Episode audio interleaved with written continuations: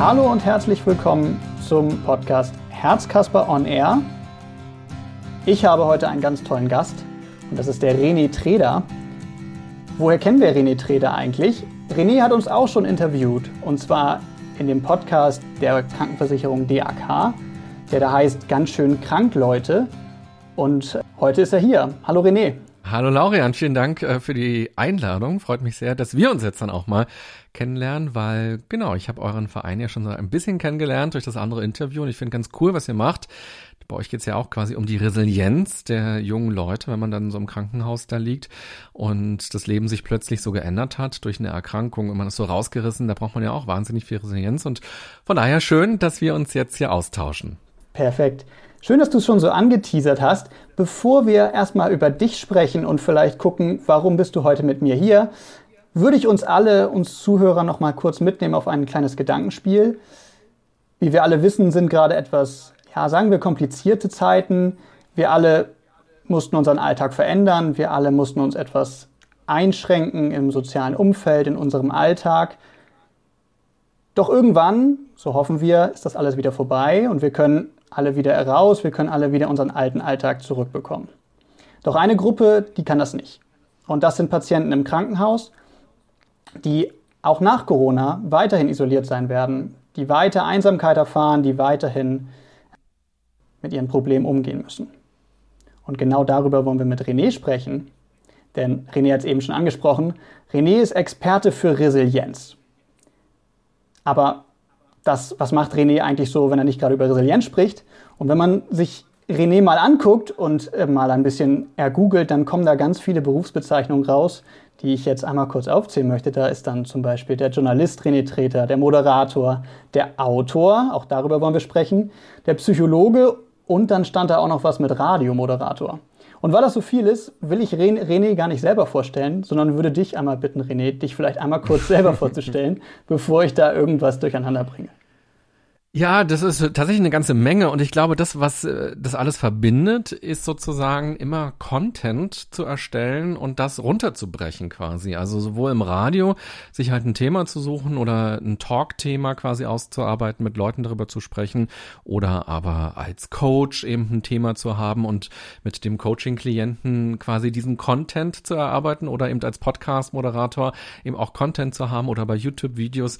Und ich glaube, das ist sozusagen mein Job immer wieder, sich Themen zu erarbeiten, sich in Themen reinzuarbeiten, Themen zu verstehen und die dann so runterzubrechen und sie verfügbar zu machen, diese Inhalte. Weil es gibt ja auch gerade in der Psychologie wahnsinnig viele spannende Studien, die natürlich die meisten Menschen nicht lesen und da stecken so viele tolle Erkenntnisse drin und das sehe ich so ein bisschen als meinen Job an, immer Content runterzubrechen und das Medium ist dann fast ein bisschen egal, ob das quasi eine Face-to-Face-Einheit ist im Coaching oder ob das ein Vortrag ist, ob es ein Podcast ist, ob es eine Radiosendung Sendung ist, ein Interview, was auch immer, oder ein Buch oder so. Am Ende ist, glaube ich, mein Job immer Content und Wissen verfügbar machen. Das ist so das, was ich, glaube ich, für mich als Berufsbezeichnung ähm, sagen würde. Das ist, das ist auf jeden Fall ein großes Ziel. Ähm, und ich denke, du hast aber auf jeden Fall schon einige Schritte in, zu dem großen Ziel hingemacht. Ähm, wir freuen uns riesig, dass du heute hier bist. Ich glaube, man kann äh, mit Fug und Recht behaupten, dass du ein Experte auf dem Thema Resilienz bist. Und jetzt haben wir diesen Begriff schon irgendwie drei, vier Mal genannt. Aber Vielleicht erklärst du uns einfach mal, was ist überhaupt Resilienz? Das ist irgendwie so ein Fachbegriff, vielleicht aus der Psychologie, vielleicht aus der Medizin, wer weiß. Was ist das für dich überhaupt? Tatsächlich, es ist ein Fachbegriff, ein lateinischer Fachbegriff, der so viel bedeutet wie abspringen oder abprallen. Den gibt es interessanterweise nicht nur in der Psychologie, sondern in ganz vielen verschiedenen Disziplinen, zum Beispiel auch in der Physik. Da kann man nämlich äh, sich angucken, ein Material, ist das dann resilient? Und wenn wir uns einen Bleistift vorstellen, den wir links und rechts festhalten und mit ganz viel Druck darauf ähm, eingehen, dann wird der brechen. Der ist also nicht besonders resilient. Wenn wir uns dagegen einen Luftballon angucken und den erstmal noch nicht aufblasen, sondern uns so wabbelig angucken, dann können wir daran ziehen und ein bisschen dehnen und wir stellen fest, ja, der kommt immer wieder zurück in seine Form und der ist relativ resilient. Und das meint eben auch unsere Psyche. Also wie gehen wir mit Belastungen um? Wie gehen wir mit Druck von außen um? Mit schwierigen und stressigen Phasen? Zerbrechen wir daran? Oder aber kommen wir doch immer wieder in unsere Form zurück und können es überleben? Und den Begriff, den ich ganz schön finde, ist das Immunsystem der Psyche. Wir kennen ja alle das körperliche Immunsystem. Das wird eben angegriffen von Viren und von Bakterien. Und das psychische Immunsystem wird angegriffen von Alltagsstress, von Problemen, von Krisen oder eben von Schicksalsschlägen. Und so wie wir uns bei dem körperlichen Immunsystem ja immer wieder fragen, was kann ich denn tun, um gesund zu werden oder zu bleiben? Apfel essen oder joggen gehen, ähm, genug schlafen, all diese Dinge, kann man sich eben auch fragen, was kann ich denn für meine Psyche tun? Und das finde ich schon mal eine ganz wichtige Botschaft, dass die psychische Gesundheit nicht automatisch die Nulllinie ist und quasi das ist, äh, was wir immer haben und wir müssen nichts dafür tun, sondern wir müssen genauso was dafür tun. Und eigentlich ist es so ungerecht, wenn wir über Gesundheit reden, dass wir immer nur diese körperliche Gesundheit im Sinn haben. Die psychische Gesundheit ist mindestens genauso wichtig und wir wissen ja eigentlich auch, dass sich das gegenseitig befruchtet. Also wenn es meinem Körper nicht gut geht, leidet auch meine Psyche und umgekehrt. Wenn wir psychische Probleme haben, leidet häufig auch der Körper und eigentlich versuche ich das immer so als Einheit zu sehen. Mein Beispiel war ja gerade zum Beispiel sich zu bewegen für die körperliche Gesundheit. Aber wir wissen, Bewegung tut auch der Psyche gut und so ergänzt sich das wunderbar. Und die Frage ist also, was ist der Apple a Day für die Psyche? Was kann ich dafür tun? Und das ist sozusagen das Thema, was mich in dem Buch begleitet hat oder was mich eben auch im Coaching begleitet oder ähm, bei Vorträgen über Achtsamkeit spreche ich auch. Und eigentlich sind es immer die, die, die, die Themen, wie kann ich meine Gesundheit aufrechterhalten, wie kann ich besser mit Stress umgehen, wie kann ich mit belastenden Phasen umgehen? Und was kann ich selbst dafür tun, das finde ich immer ganz wichtig. Also sozusagen das Training des Immunsystems. Und mhm. ich meine, in welcher Zeit wüssten wir alle besser, was das Immunsystem macht als im Moment, deswegen passt dieser Spruch vielleicht besser denn je. Trotzdem finde ich dieses ganze Thema Immunsystem, Psyche und ähm, alles immer noch so ein bisschen abstrakt. Manchmal ist das einfach, finde ich, sehr schwer greifbar. Du hast in deinem Buch ganz, ganz viele tolle Beispiele dafür genannt. Wir wollen uns hier in dem Podcast vielleicht das mal an einem Art Fallbeispiel angucken. Ich stelle jetzt kurz vielleicht einfach mal einen Fall vor und wir versuchen danach vielleicht einfach mal so ein paar deiner Bausteine daran anzuwenden und mal zu gucken, was kann man eigentlich trainieren, wie läuft das eigentlich und was ist denn dann am Ende das Outcome? Was ist das, was am Ende dabei rauskommt? Mhm, sehr gerne, ich bin gespannt. Also stellen wir uns vor, Kaspar ist 15 Jahre alt. Kaspar ist ein normaler 15-Jähriger. Ich weiß nicht, was du so mit 15 gemacht hast. Bei mir wurde auf jeden Fall äh, die Erwartung auf den 16. Geburtstag noch viel größer. Dann ging es endlich los. Dann konnte man das erste Mal feiern gehen und äh, ja, viele interessante Sachen machen. Ähm, Kasper steht also voll im Leben. Kasper ist im Sportverein, Kasper ist aktiv. Doch dann kommt die Diagnose Herzmuskelentzündung. Von heute auf morgen ist nichts mehr aktiv und von heute auf morgen heißt es auf einmal auch, Krankenhaus ist der Alltag. Ärzte, Schwestern, Pflegerinnen. Es ist eine große Umstellung und weil das alles nicht ganz komplikationslos verläuft, muss Kasper auch von seinem Wohnort in einem relativ kleinen Dorf in eine große Stadt, ungefähr eine Stunde von zu Hause weg. Jetzt ist nicht nur Krankenhaus der Alltag, sondern auch Einsamkeit der Alltag. Nicht mehr da die Freunde, sondern jetzt ist einfach wirklich nur noch Krankenhaus angesagt. Wer schon mal was von Krankenhauskeimen gehört hat, weiß, dass diese neben medizinischen Problemen auch ein weiteres Problem mit sich bringen, nämlich weitere Isolation. Denn jetzt ist das Krankenhausleben noch isolierter. Kaspar ist allein in einem Zimmer und durch weitere Komplikationen zieht sich das Ganze sechs Monate hin. Sechs Monate Isolation, Schicksalsschlag, raus aus dem Alltag. Das klingt erstmal nach einem ziemlichen Schicksalsschlag und ich weiß nicht, wie ich damit im ersten Moment umgehen würde. Jetzt hast du in deinem Buch über viele verschiedene Schicksalsschläge gesprochen. Ähm, als allerersten würde ich, glaube ich, ein, dieses große Wort Akzeptanz dort mit dir rausgreifen wollen. Denn ich denke, für Kaspar kann es sehr, sehr schwer sein, diese Situation überhaupt zu akzeptieren. Was hast du da für Strategien? Wie würdest du da rangehen? Was würdest du vielleicht auch Kaspar raten?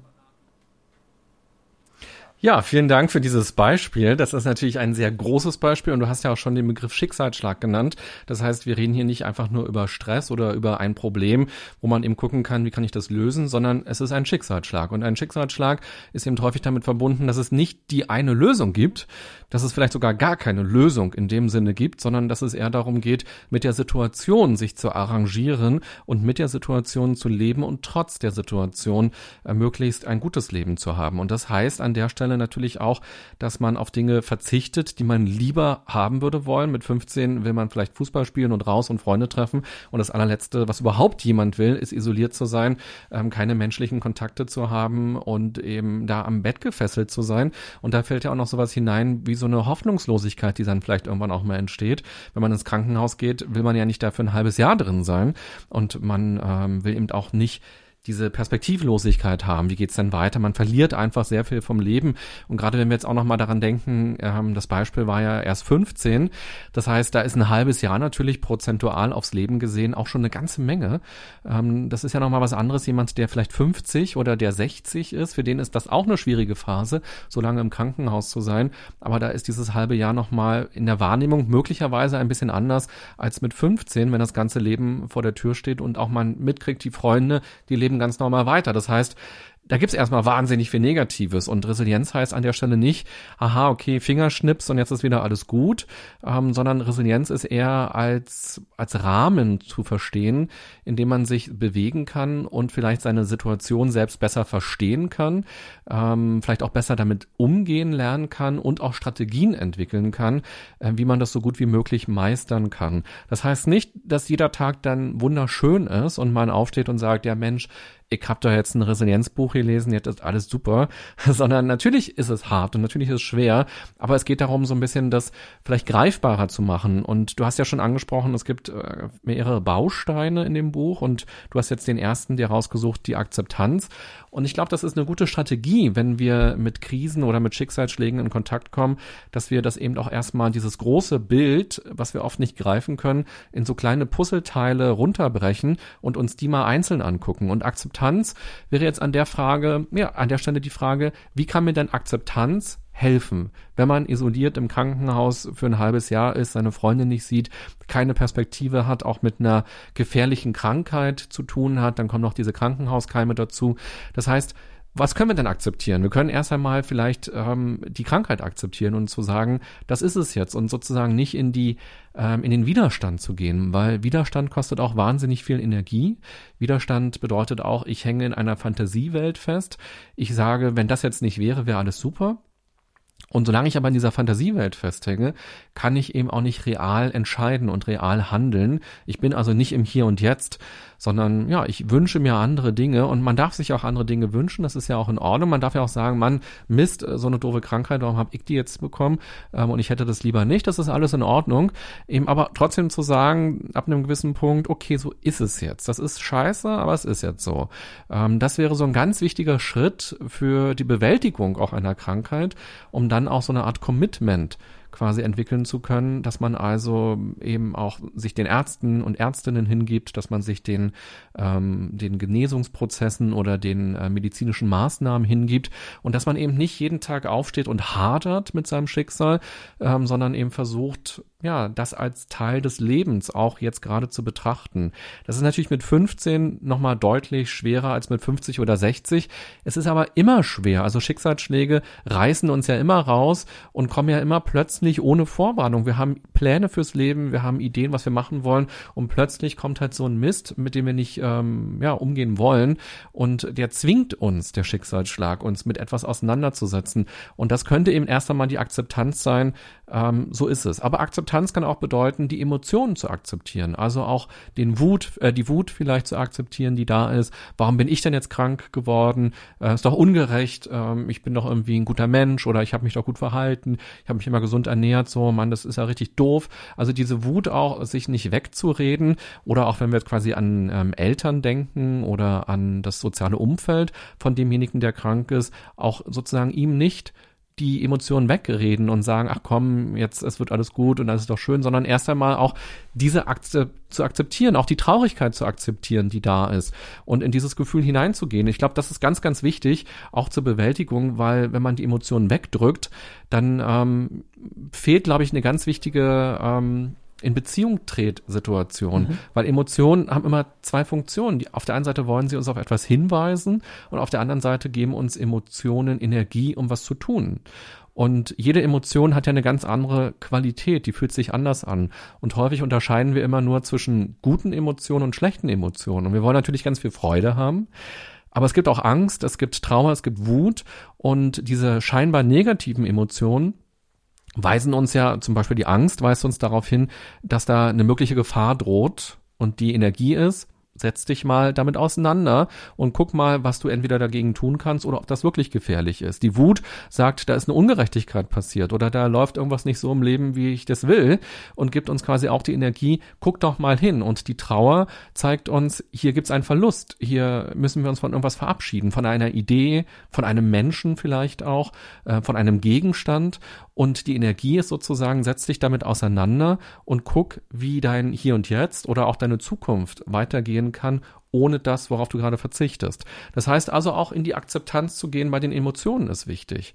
Ähm, und so kann quasi Akzeptanz erstmal ein ganz wichtiger erster Schritt sein in Krisensituationen, um dann wieder adäquat im Moment handeln zu können. Aber das ist natürlich furchtbar theoretisch.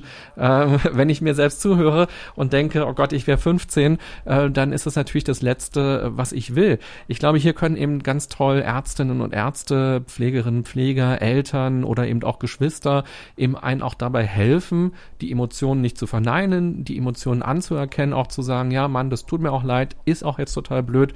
Wir versuchen mal das Beste draus zu machen ähm, und nicht in den Widerstand zu gehen. Und das ist der ganz erste wichtige Schritt, um wirklich im Hier und Jetzt zu leben und dann vielleicht auch so gut wie möglich die nächsten Tage, Wochen und Monate gestalten zu können. Mhm. Ja, du hast ganz, ganz viele Aspekte genannt, die ich nacheinander sowieso noch mit dir besprechen wollte, aber du hast da ganz viele tolle Sachen gesagt. Und als ich dein Buch gelesen habe, ist mir ein Satz im Kopf geblieben und das ist auch, ich glaube, eine Zwischenüberschrift von dir. Ähm, und zwar hast du geschrieben, umarme das Leben, auch wenn das Schicksal ein Arschloch ist. Und ich finde, dieser Satz fasst eigentlich genau das zusammen, was du gerade eben gesagt hast und was man so furchtbar theoretisch und man könnte wahrscheinlich jetzt den gesamten Podcast nur über dieses große Wort Achtsamkeit, ähm, äh, Akzeptanz sprechen. Aber eigentlich ist es ja genau das. Man, du hast es gesagt, man kann es nicht, man kann es nicht besser machen. Es ist jetzt da. Man muss einfach alles dafür tun, um damit umzugehen zu können. Du hast viel über Energie gesprochen. Wie fokussiere ich mich eigentlich darauf, was jetzt gerade wichtig ist? Ähm, all diese Unterpunkte kommen damit rein. Du hast Emotionen genannt, Emotionen, die wir vielleicht auch für uns nutzen können, vielleicht auch rein medizinisch sogar für den Heilungsprozess nutzen können. All das sind Sachen, ähm, die damit drinstecken. Und wir wollen das nochmal so ein bisschen weiter aufbrechen. Ähm, denn, Vielleicht darf ich noch einen Satz dazu unbedingt, sagen, unbedingt. zu diesem ähm, Gedanken. Ich bin letztes, letzte Woche in einem Interview gefragt worden, auch zum Thema Jugendliche, Jugendliche und Corona. Darum ging es. Mhm. Ähm, und da ist ein Beitrag gedreht worden über eine Jugendliche, die ist 17 und die sagt, das ist ganz furchtbar für sie, weil sie verliert eigentlich zwei Jahre ihres Lebens. Und sie sagt, das ist so jetzt die verlorene Zeit. Mhm. Und ich bin quasi gefragt worden, haben die Jugendlichen jetzt die verlorene Zeit? Das muss jeder natürlich am Ende für sich entscheiden, ob das jetzt eine verlorene Jugend ist oder nicht. Diesen Stempel, wenn man ihn sich gibt. Aber was sozusagen meine Message da war, und das trifft eben auch für die Krankheiten zu. Jeder Tag in der Pandemie oder jeder Tag im Lockdown ist auch ein Tag meines Lebens. Und auch jeder Tag mit einer schlimmen Krankheit oder eben in einer Situation, die ich mir eigentlich nicht wünsche, ist immer noch ein Tag meines Lebens. Und der läuft vielleicht nicht so ab, wie ich mir das ausgemalt habe, idealerweise aber es ist eben ein Tag meines Lebens und es ist schade, wenn man ähm, mehrere dieser Tage vielleicht dann Wochen, Monate, Jahre als vergeudet oder als verschwendet ansieht. Mhm. Wir haben ja alle so eine grobe Idee, was wir im Leben wollen. Wir wollen irgendwie schöne Gefühle, wir wollen Liebe, wir wollen Erfahrungen sammeln, wir wollen erfolgreich sein. Und ich glaube, da unterscheiden wir uns alle erstmal nicht. Und dann kommen eben Dinge von außen, wie Krankheiten, Schicksalsschläge, Unfälle, ähm, Sterbefälle im, im näheren Umfeld und das Leben verändert sich. Das Leben nimmt plötzlich einen neuen Weg. Und die Frage ist eben immer, und da kommt dieser Gedanke mit, auch wenn das Schicksal ein Arschloch ist, umarme das Leben. Ähm, weil das Leben ist das Einzige, das du hast. Mhm. Du hast halt nichts weiter als dieses Leben. Und da sozusagen das zu verneinen und sein Leben zu verachten und das nicht zu nutzen, ist so schade. Und natürlich darf es Tage geben, ähm, die man auch wegschmeißt. Mhm. Aber am besten Fall, dass man irgendwann quasi aufwacht und die Erkenntnis hat und sagt, okay, jetzt ist mal genug ähm, Zeit, die ich vergeudet habe. Nicht das Schicksal hat die Zeit vergeudet, ich habe meine Zeit vergeudet. Ähm, also ich meine, heute gibt's ja immer weniger Menschen, die religiös sind, aber zu Zeiten, als Menschen religiös waren, war das ja auch ein ganz starker Halt für die zu sagen, es hat schon irgendeinen Sinn oder das ist eine Prüfung und ähm, Gott hat sich da schon was bei gedacht oder so. Und das hat Menschen ja über viele Jahrzehnte, Jahrhunderte eben auch Kraft gegeben zu sagen, ähm, ich ziehe das jetzt durch, ich halte durch, ich mache weiter. Und diese Kraft müssen wir uns woanders herholen, wenn wir eben nicht an irgendeinen Gott glauben. Dann ist eben die Frage, woran glaube ich denn eigentlich? Und dann könnte man am Ende für sich sagen, ich glaube daran, dass das Leben irgendwie grundsätzlich gut ist und grundsätzlich genutzt wird egal was die Rahmenbedingungen sind. Und das ist schwer, aber das ist sozusagen die Aufgabe. Mhm. Ja, einen weiteren Punkt, den du damit quasi direkt ansprichst, den ich auch sehr bemerkenswert fand, ähm, du sprichst in deinem Buch auch viel über Optimismus. Optimismus finde ich landläufig so dieses, ah, ich sehe alles positiv, alles ist gut. Die Fixierung auf das Positive ist, glaube ich, in dieser Situation besonders schwer. Und du hast gerade eben darüber gesprochen, dass man vielleicht dann wieder ein neues Ziel sich fassen sollte, dass man sich darauf fokussiert, dass man jeden Tag hat und dass der jeder Tag ein wichtiger von, unseren, von unserem Leben ist.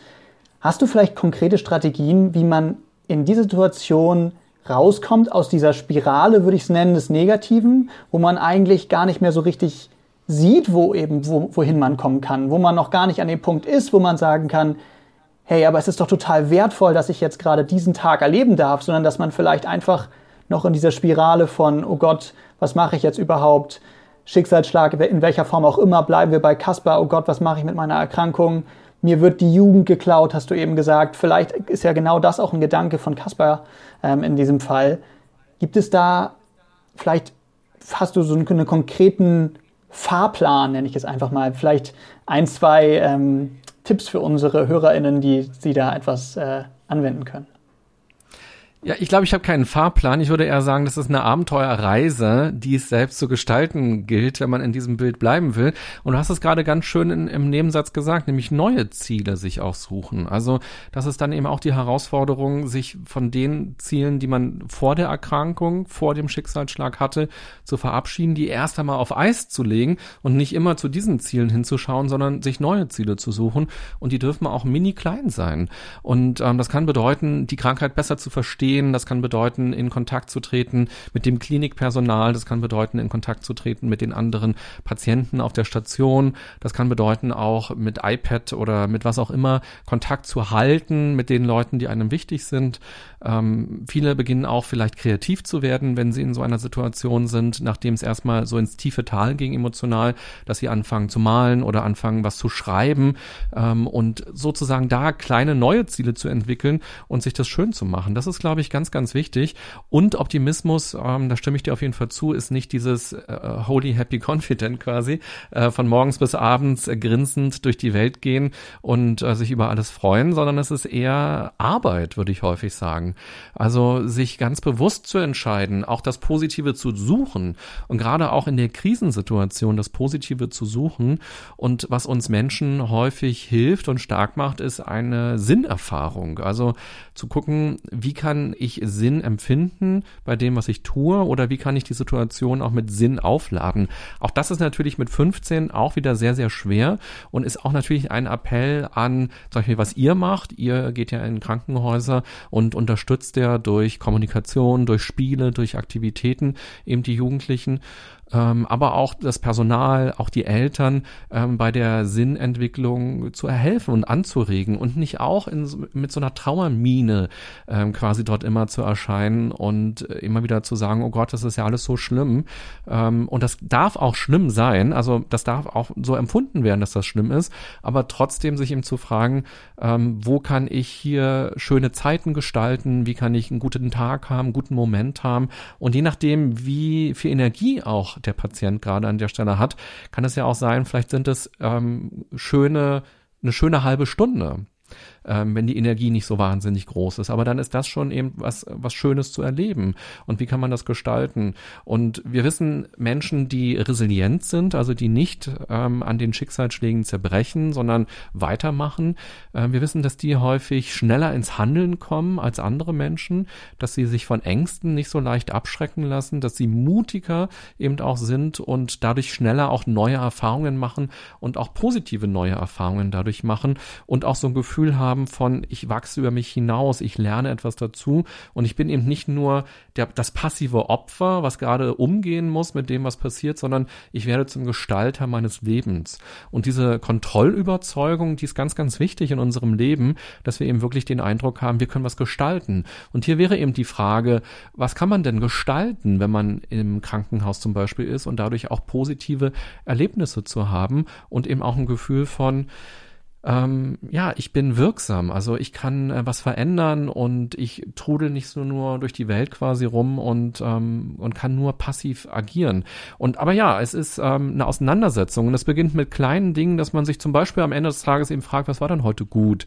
Was war denn schön? Und vielleicht war es das Essen, vielleicht war es ein, ein Gespräch, ein Kontakt, den man hatte, vielleicht war es das Wetter, irgendwas ganz Kleines. Und das gilt ja auch für alle Menschen, die nicht im Krankenhaus sind. Also diesen Fokus äh, zu haben und sich zu fragen, was ist denn eigentlich gut und schön an meinem Leben, neben all den vielen Katastrophen, die wir vielleicht auch haben. Und ähm, das scheint auch eine Menschenaufgabe zu sein, äh, sich damit auseinanderzusetzen. Und es gibt auch verschiedene Dinge, die kann man sehr spielerisch angehen. Also zum Beispiel eine Sache, die ich auch immer in Workshops empfehle, und das könnte man auch zum Beispiel im Krankenhaus machen, ist so ein kleines Glas zu haben, wo so ein paar Bohnen oder Erbsen oder Kaffeebohnen oder was auch immer drin sind oder Kieselsteine oder Muscheln und ähm, dann zu sagen, okay, am Anfang des Tages hole ich mal alle alle raus.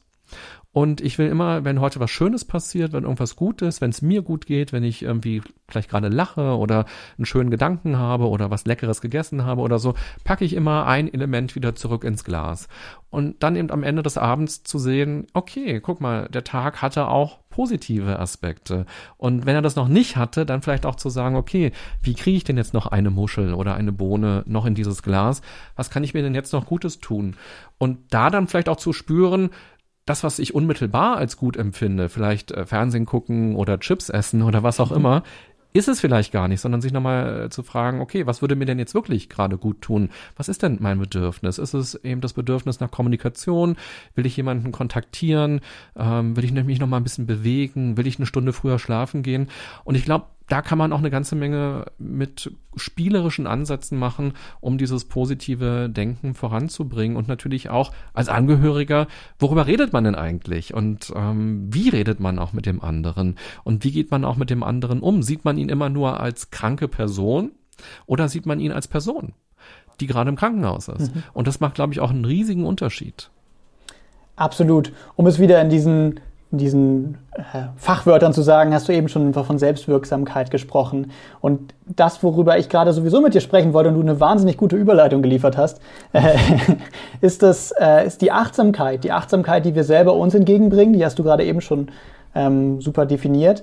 Und worüber ich mit dir sprechen wollte, war, welche Rolle du dem Umfeld zumisst. Ähm, nicht nur in Krankheitssituationen, aber wenn wir jetzt allgemein von Schicksalsschlägen sprechen. Ähm, die Achtsamkeit des Umfelds, was was sagst du, wie, wie wichtig ist das Umfeld in der Bewältigung von Schicksalsschlägen, sowohl im ähm, Fall von Kasper, aber wie ist vielleicht auch in so einem Fall wie ähm, ja, einer Isolation durch Corona?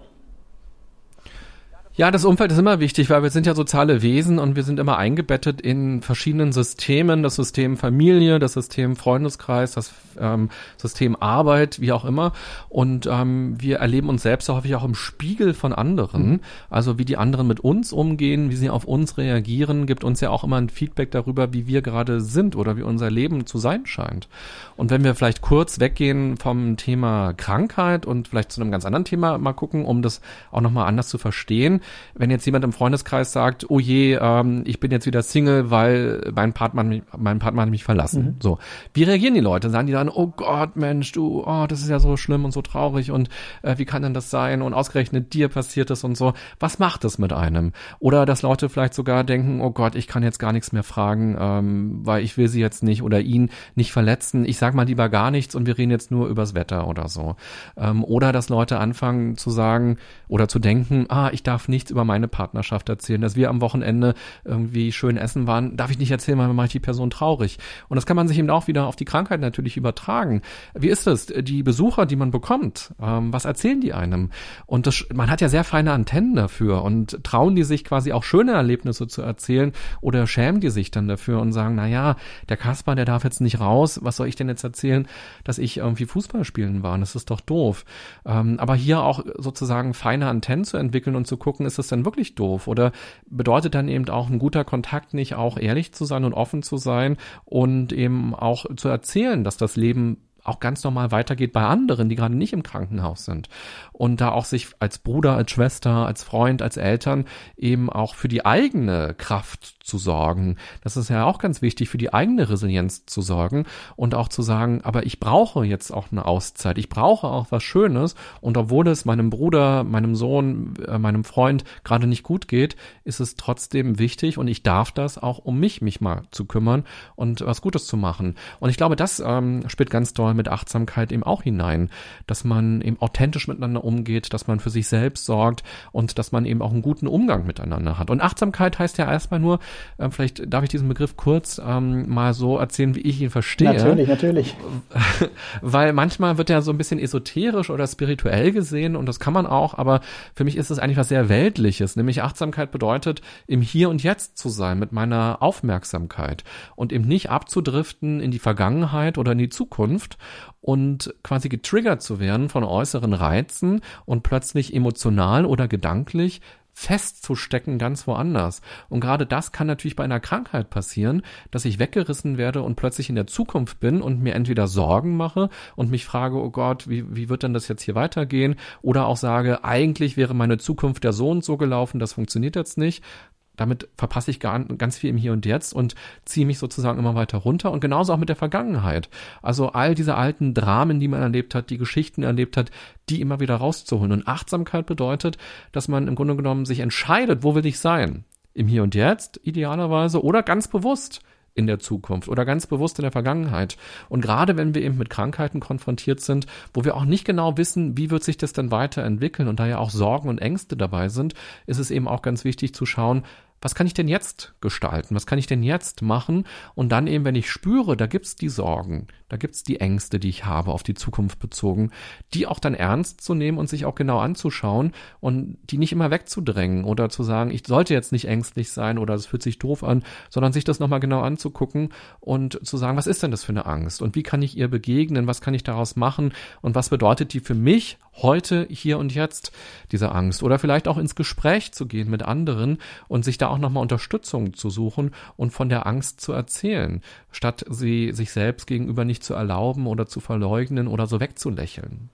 Ja, ich merke immer wieder, wenn du erzählst von diesen Punkten, dass sie alle in gewisser Weise zusammenhängen. Sobald mhm. wir einen Punkt ansprechen, landen wir sofort wieder bei dem anderen. Es ist alles ein großes Netz, so wie ich das Gefühl habe. Und es ist alles miteinander verwoben.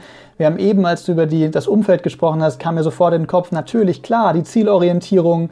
Es ist ja, man muss auch vom Umfeld vielleicht den Input nehmen, um sich selber überhaupt die Ziele stecken zu können das Umfeld mit der Achtsamkeit, die ja dann die Selbstwirksamkeit des Patienten, der Patientin wieder irgendwie unterstützt. Also ich habe das Gefühl, dass es diese Resilienz, ähm, die wir ja so langsam so ein bisschen für uns äh, aufdröseln, hängt eigentlich in diesen ganzen kleinen Punkten miteinander zusammen. Und der Resilienz ist eigentlich für mich gerade nur so eine Art Überbegriff aus ganz vielen kleinen Begriffen, die wir gerade irgendwie merken, hey, das ist irgendwie alles ein großes, großer Zusammenhang und man kann gar nicht sagen, ich mache nur das oder ich mache nur dies, weil eigentlich hängt das alles ganz viel zusammen. Und weil es eben so zusammenhängt, finde ich, ist dieses der nächstgrößere Begriff über Resilienz ist für mich dann psychische Gesundheit. So, psychische Gesundheit ist, finde ich, ein Begriff, der ist riesengroß und da gehört vielleicht noch viel, viel mehr dazu als Resilienz, ziemlich sicher sogar. Ähm, was glaubst du, wenn wir psychische Gesundheit mal mit dieser körperlichen, rein medizinischen Gesundheit gegenüberstellen, wie es ja leider oft noch gemacht wird, dass es die eine Gesundheit und die andere gibt. Was meinst du, vielleicht auch als Experte, als Psychologe, ähm, welche Rolle spielt überhaupt die psychische Gesundheit bei der körperlichen Gesundheit? Ja, für mich ist die Trennung auch gar nicht so groß, äh, sondern ich würde auch eher sagen, das ist tatsächlich eher eine stärkere Einheit mhm. und dass es eine Einheit sein könnte, das wird ja auch schon seit tausenden von Jahren schon in der Philosophie diskutiert. Das Leib-Seele-Problem, da habt ihr ja bestimmt auch, ich habe ja schon von dir erfahren, dass du Medizin studierst, äh, da geht's ja wahrscheinlich auch genau um diese Thematik ja. und ähm, die Philosophie, die Psychologie, all diese fragen sich ja, gibt es denn überhaupt diese Trennung so groß? Mhm. Und es gibt Untersuchungen, äh, da kommt immer wieder raus, dass ein Großteil der Menschen Menschen, die zu einem Arzt oder zu einer Ärztin gehen, eigentlich psychische äh, Belastungen haben oder psychische Gründe haben. Und in dieser Studie, die ich da zum Beispiel gelesen hatte, war das so, dass jeder Vierte, der zu einem Arzt oder einer Ärztin geht, eigentlich eher eine äh, Psychosomatik eher hat, die aber häufig auch gar nicht erkannt wird. Also man doktort dann quasi an den Bauchschmerzen rum und sagt, ja, was ist es denn? Sodbrennen, ja, haben Sie zu fett gegessen, dann gibt's die Tabletten oder was auch immer, ähm, Bluthochdruck und so weiter. Und dann stellt man irgendwann vielleicht fest, naja, es ist eigentlich ähm, der Stress oder es sind Traumata, die nicht verarbeitet worden sind oder es sind ganz andere Belastungen, die ähm, vorkommen. Und wir wissen ja auch, organische Zustände, die Schilddrüse, Unterfunktion, Überfunktion, wirkt sich ja auch auf unsere Stimmung aus, auf unsere Psyche aus. Und es gibt immer ein Wechselspiel zwischen beiden. Deshalb würde ich diese Trennung gar nicht so doll machen, sondern eher schauen, wie kann man im Einklang quasi gesund leben. Und da spielt die Psyche eben genauso rein. Und das, was du davor gesagt hast, ist so schön zusammengefasst, dass diese ganzen Bausteine eigentlich ein Netz sind. Und das ist eben auch die große Chance, wenn man eben jetzt vor diesem Resilienzbuch ähm, da vielleicht steht und sagt, oh Gott, acht Bausteine, wie sollten das jetzt alles machen, ähm, dass man einfach irgendwo anfängt und dann ähm, losgeht und spürt, aha, das hat ja Auswirkungen auf andere Dinge. Und allein, wir haben jetzt noch gar nicht so wahnsinnig viel gesprochen über das Netzwerk, das persönliche Netzwerk quasi, was ja eben auch so wichtig ist, wenn man zum Beispiel im Krankenhaus feststellt, ich bin einsam und dann denkt man, warum besucht mich denn jetzt hier so selten jemand? Und dann beginnt man quasi selbst was dafür zu tun, dass man weniger einsam ist, ähm, weil man auf der Station vielleicht rumläuft, wenn das geht, dass man andere kennenlernt, dass man in Kontakt kommt, auch vielleicht persönlicher wird mit dem Personal oder dass man eben anfängt, Freunde anzuskypen oder was auch immer. Ähm, dann stellt man plötzlich fest, oh, ich bin gar nicht mehr einsam und dann sind wir schon bei der Selbstwirksamkeit, weil man mich die Erfahrung gemacht hat, ähm, ich kann ja was verändern und ich muss nicht nur warten, dass Leute kommen, sondern ich kann mein Schicksal in die Hand nehmen.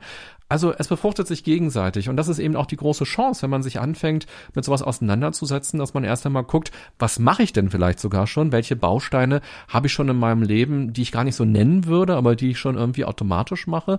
Und was für Bausteine kann ich denn noch zusätzlich machen, damit es mir besser geht? Und da dann eben sowohl auf den Körper als auch auf die Psyche achten. Ja. Mhm. Und da wären wir wieder bei der Achtsamkeit. Also es ist, da ist, haben wir wieder unser mhm. Netz gespannt. nun, nun vielleicht kurz zu dir. Wir haben ganz viel über Resilienz gesprochen.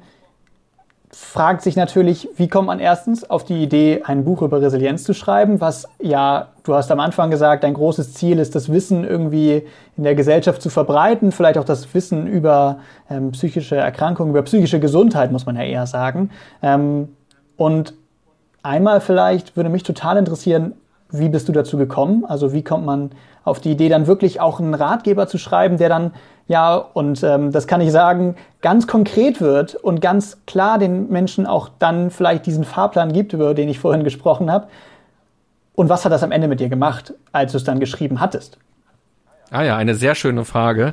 Es war, das vielleicht fange ich mit der letzten Frage an, weil das hat ganz viel angestoßen bei mir selbst. Also das Schreiben hat ungefähr so zwei Jahre gedauert, natürlich nicht täglich, weil ich ja noch viele andere Jobs habe, aber immer mal wieder. Und es hat tatsächlich war das nochmal so eine Auseinandersetzung auch mit meinem eigenen Leben und auch mit meinen eigenen Strategien. Mhm. Eigentlich ist es am Ende was sehr egoistisches, weil ich für mich durch dieses Schreiben des Buches nochmal festgestellt habe, was sind denn meine Strategien, wenn ich in Krisen bin oder wenn ich Stress habe. Ähm, und das war für mich eine, eine Zeit der Reflexion tatsächlich. Das fand ich sehr schön. Und viele dieser Übungen sind für mich jetzt tatsächlich auch nochmal viel stärker in meinem Leben verankert. Äh, von daher war das echt schön, das schreiben zu dürfen und sich da so intensiv mit diesem Modell auseinandersetzen zu können. Und wie kam es dazu? Also ich habe mich jetzt schon sehr lange mit dem Thema Achtsamkeit auseinandergesetzt. Und dann habe ich aber irgendwann festgestellt, Achtsamkeit ist ist toll und ich bin auch ein großer Fan davon, aber es gibt eben noch mehr, was zum Leben dazugehört, womit es umzugehen gilt, wo Achtsamkeit erstmal noch nicht ähm, die Antworten hat oder die Wege hat. Und ich habe mich immer weiter auseinandergesetzt mit dem Buddhismus und mit vielen anderen Sachen, mit Yoga. Und Yoga wird ja auch immer missverstanden als quasi Gymnastikübungen. Eigentlich ist ja Yoga auch eine Philosophie, ähm, wo eigentlich eine Art des Lebens dargestellt wird. Wie soll man leben? Und ich habe mich immer mehr damit auseinandergesetzt, was gibt es in den verschiedenen Kulturen und in den verschiedenen Epochen für Ideen mit dem Leben umzugehen. Und irgendwie hatte ich das Gefühl, die sind alle relativ gleich. Also alle betonen das Zwischenmenschliche, alle sagen, hab gute Beziehungen, sei ehrlich zu anderen, also auch ähm, die zehn Gebote aus der Bibel sagen das. Also alle Regeln sozusagen des Lebens, ob das nun Buddha aufgestellt hat oder jemand anderes, ähm, sagen, ja, achte auf deine Gedanken sozusagen, weil deine Gedanken formen die Welt, achte auf deine Handlungen, geh gut mit anderen Menschen um, hab nette Menschen um dich herum. Ähm, und zum Beispiel im, im alten Griechenland gibt's auch ähm, lange Traditionen darüber, sich zu fragen, was ist ein ein zufriedenes Leben oder was ist ein glückliches Leben? Und da ist man erstmal total enttäuscht, weil da sagen einige Philosophen, Glück ist, wenn man keine Schmerzen hat. So, und ist auf jeden Fall ein niedriger Anspruch. Genau, das ist ein niedriger Anspruch. Und wir sind halt heute in dieser schnellen ähm, Dinge-Welt, wo wir immer an Dingen auch kleben, also shoppen oder ähm, Party machen oder so. Also wir denken oft über ähm, externe Faktoren nach, wenn es um Glück geht. Und das war nicht immer so. Also es gab eben Zeiten, da haben Menschen gesagt, Glück ist, wenn ich keine Schmerzen habe. Und darüber habe ich viel nachgedacht und habe natürlich auch viel Kontakt mit Leuten aus meinen Podcast-Formaten, die mir schreiben und die mir von ihrem Leben erzählen oder die eben sagen, ah, ich habe deine Folge gestern gehört und dann erzähle ich dir jetzt mal was mit meinem Leben. Und dann dachte ich irgendwann, okay, da muss es noch was anderes geben. Und dann bin ich irgendwann eben zum Thema Resilienz gekommen und fand das eine sehr starke ähm, Variante, wo man sich mit auseinandersetzen darf, um einfach was über sein Leben zu lernen. Weil ich muss sagen, ich habe eigentlich als Jugendlicher und als junger Erwachsener nichts darüber gewusst. Und das ist eigentlich so schade, ähm, weil ich war ja auch mal in der Schule und habe dann eine ganze Menge gelernt, aber eben das nicht. Und eigentlich sind das so wertvolle Sachen. Und ich habe eigentlich erst, ja, weiß ich nicht, dann war ich dann schon 30 oder so, habe ich erst so richtig was darüber erfahren, wie man mit Problemen umgehen kann und dass man quasi nicht Opfer seiner Probleme sein muss, ähm, sondern dass man Dinge auch gestalten kann. Natürlich kann man nicht alles ähm, immer so machen, wie man das will, aber man kann einfach ähm, viel aktiver sein und viel mehr äh, bewusst machen. Und irgendwie dachte ich mir, ach, ich würde gerne ähm, das mehr Menschen zur Verfügung stellen wollen, diese Gedanken. Und darum ist es ja auch ein Buch geworden, was eher für jüngere Leute ist, die vielleicht zum allerersten Mal sich mit diesem Thema auseinandersetzen.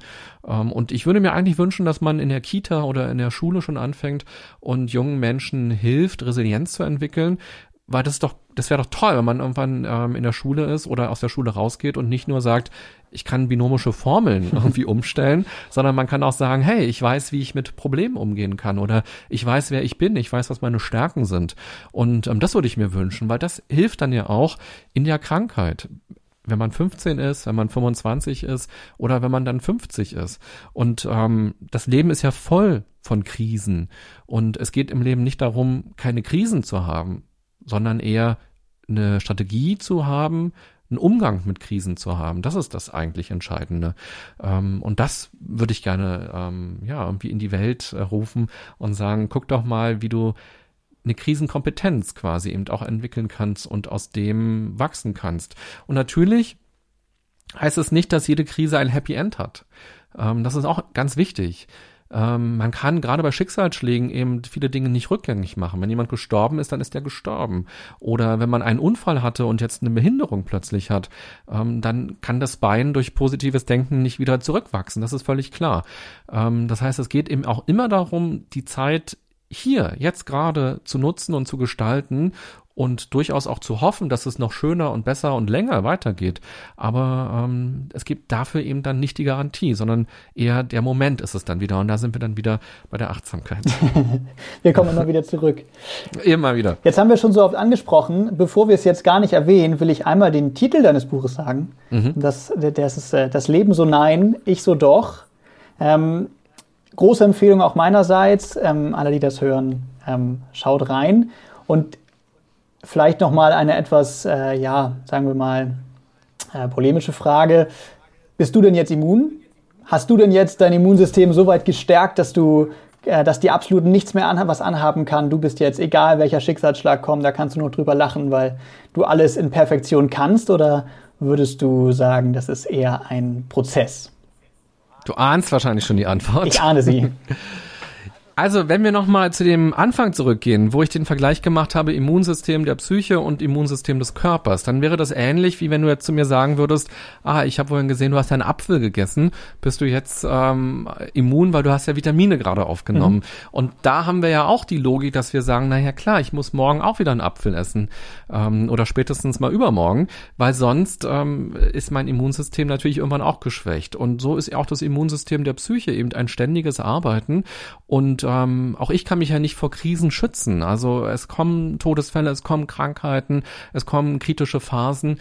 Ähm, das wird auf jeden Fall kommen. Und die dürfen einen auch erstmal runterziehen. Also das ist eben das, das Wichtige auch. Es geht gar nicht darum, dass man so der Mann aus Stahl oder die Frau aus Stahl ist und alles an einem abprallt, sondern es geht eher darum, daran nicht zu zerbrechen, sondern rechtzeitig doch wieder aufzustehen oder weiterzumachen oder das Beste draus zu machen.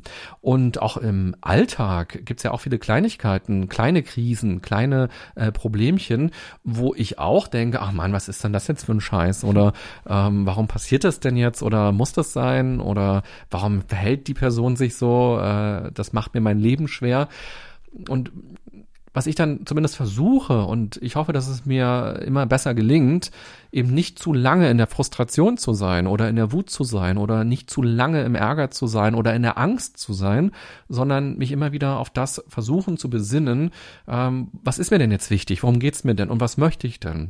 Und das ist auch oft ein ganz bewusster Prozess. Also ähm, wenn ich zum Beispiel irgendeine schwierige Situation habe, auch mit jemandem zum Beispiel, vielleicht im beruflichen Kontext oder mit einem Nachbarn oder so, mhm. weil zum Beispiel der Mensch unter mir, der hat ein Schlagzeug. Oh, äh, schwierig im Lockdown, laut. schwierig. Und ähm, da gibt es natürlich Momente, wo ich dann auch ähm, eingeschnappt quasi erstmal bin und denke, Mann, wir haben doch schon drüber geredet oder was soll denn das? Und dann ist aber für mich die Frage, okay, was ist mir denn jetzt wichtiger? Ich will jetzt schlafen und vielleicht gehe ich doch nochmal runter und sage, ist schon ein Uhr nachts, ist jetzt doof mit dem Schlagzeug. Oder bin ich quasi in der Frustration und bin sauer und ähm, gehe sozusagen in meinem ganzen Mitleid ähm, auf. Und das ist immer ein Prozess. Mal gelingt es schneller, mal gelingt es weniger schnell. Und was mein Ziel ist mir, ist äh, das mir immer äh, schneller ins Bewusstsein zu rufen und immer schneller quasi zu verstehen, ich bin gerade nicht konstruktiv oder ähm, ich versau mir das eigentlich gerade selber oder ich mache die Sache schwieriger als sie ist ähm, oder ich gebe durch mein Verhalten noch Öl ins Feuer vielleicht hinein und sozusagen meinen Anteil auch immer wieder zu verstehen. Aber ich denke, wenn wir uns nochmal in 60 Jahren hier treffen und nochmal miteinander zoomen, äh, dann wird das nicht anders sein, sondern das ist, glaube ich, immer ein Prozess des Lebens, sich selbst immer besser kennenzulernen, sich selbst damit auseinanderzusetzen und auch über seinen Schatten zu springen und zu sagen, jetzt mache ich es aber doch mal anders. Und äh, ja, wenn man das halbwegs hinbekommt, dann ist es doch schon eine ganze Menge, mhm. was man hinbekommen hat. Ich finde, das war eine ganz gute Zusammenfassung, wie du jetzt gerade gesagt hast. Wir haben erst darüber gesprochen, dass wir ganz viele Bausteine haben, die und letztendlich haben wir gemerkt, irgendwie alle ineinander greifen, alle unter diesem großen Wort Resilienz. Und jetzt haben wir nochmal festgehalten, dass aber eigentlich das Anfangen eigentlich egal ist, wo wir anfangen. Fangen wir mit der Achtsamkeit an, fangen wir mit der Selbstwirksamkeit an, fangen wir mit der Zielorientierung an. Aber das Anfangen ist das Wichtige und dann dranbleiben. Also auf gar keinen Fall dann sagen, so, jetzt habe ich es geschafft, ich habe dein Buch gelesen, jetzt bin ich gerüstet und dann kommt der nächste Schicksalsschlag und dann ist es vielleicht doch nicht mehr so gut gewesen. Ähm, ich habe das für mich so ein bisschen mitgenommen als so eine Art laufendes Training, dass man immer wieder trainieren muss und immer wieder ähm, anfangen muss. Aber das, was man dafür bekommt, ist eben dieses große Wort Resilienz. Und ich glaube, das macht den Alltag und vielleicht auch unser Leben ähm, durchaus lebenswerter, wie du schon sagst. Und das kann auch der kleine, ähm, der kleine Schlagzeugvorfall vom Nachbarn sein. Ähm, ich glaube, alles lässt sich damit ein bisschen besser ertragen.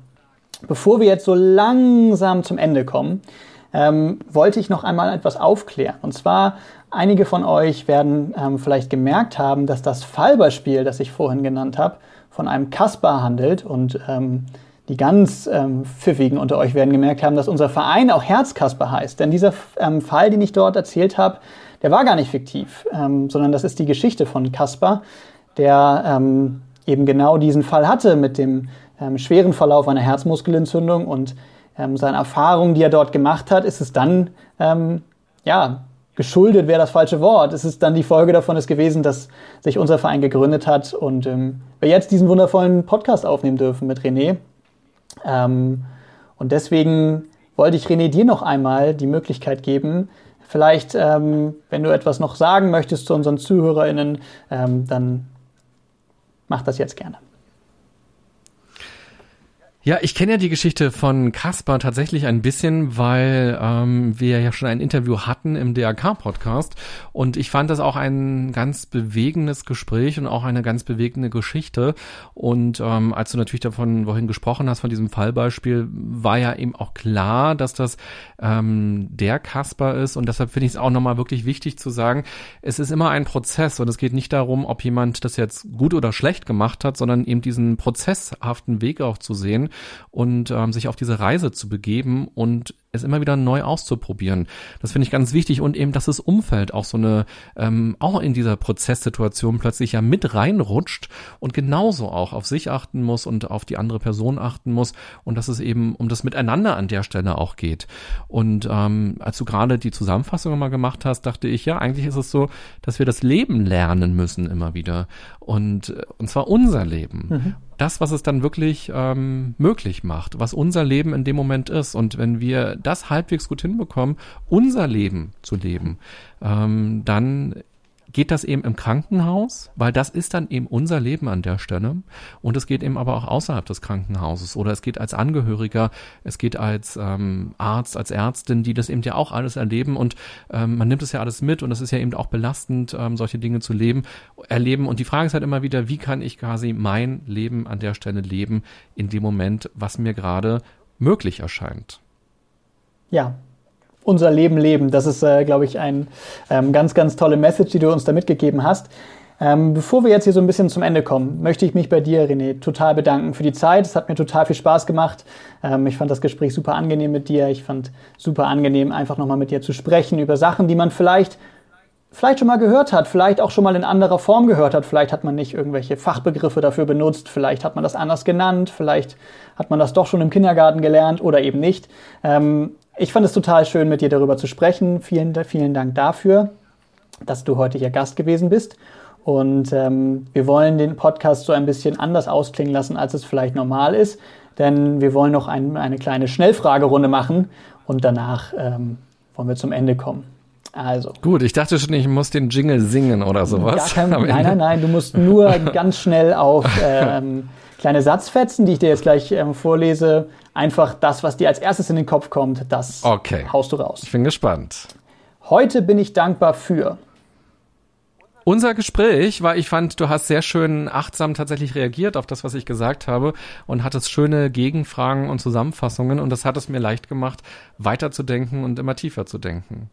Nachdem ich das Buch geschrieben habe, fühlte ich mich ähm, so, als ob ich es nicht veröffentlichen möchte, weil ich dachte, oh Gott, ähm, das ist doch jetzt Käse. Es gibt ja schon so viele Resilienzbücher.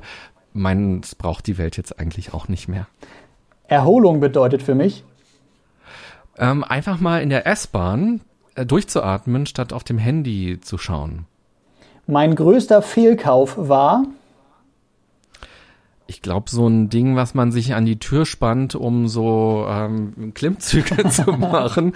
Da stand, glaube ich, jetzt hier drei Jahre bei mir rum und hat mir immer ein schlechtes Gewissen gemacht. Und dann habe ich es irgendwann in den Mülleimer geworfen. Resilienz hat mein Leben. Ähm, doch gestaltet, auch wenn ich lange nicht wusste, wie dieses Ding heißt. Aber ist, glaube ich, ein Teil davon. Ein perfekter Sonntag ist für mich draußen zu sein, in der Natur, vielleicht auch den kleinen Berg und in die Ferne zu schauen. Zum Karneval gehe ich als als Berliner gibt's ja nicht so richtig Karneval. Ähm, ich weiß nicht, als was ich gehen würde. Ähm, ich, vielleicht, doch, ich bin mal als Matrose gegangen, aber da war ich im Kindergarten noch. Aber vielleicht wäre das noch mal ein schönes Kostüm. Herzkasper finde ich. Finde ich super und ich hoffe sehr, dass ihr deutschlandweit irgendwann aktiv werdet und dass da ganz, ganz viele weitere Leute dazukommen, die Lust haben, sich ehrenamtlich zu engagieren. Okay. Vielen, vielen Dank dir, René. Vielen Dank an euch alle fürs Zuhören und bleibt gesund. Vielen Dank, Laurian.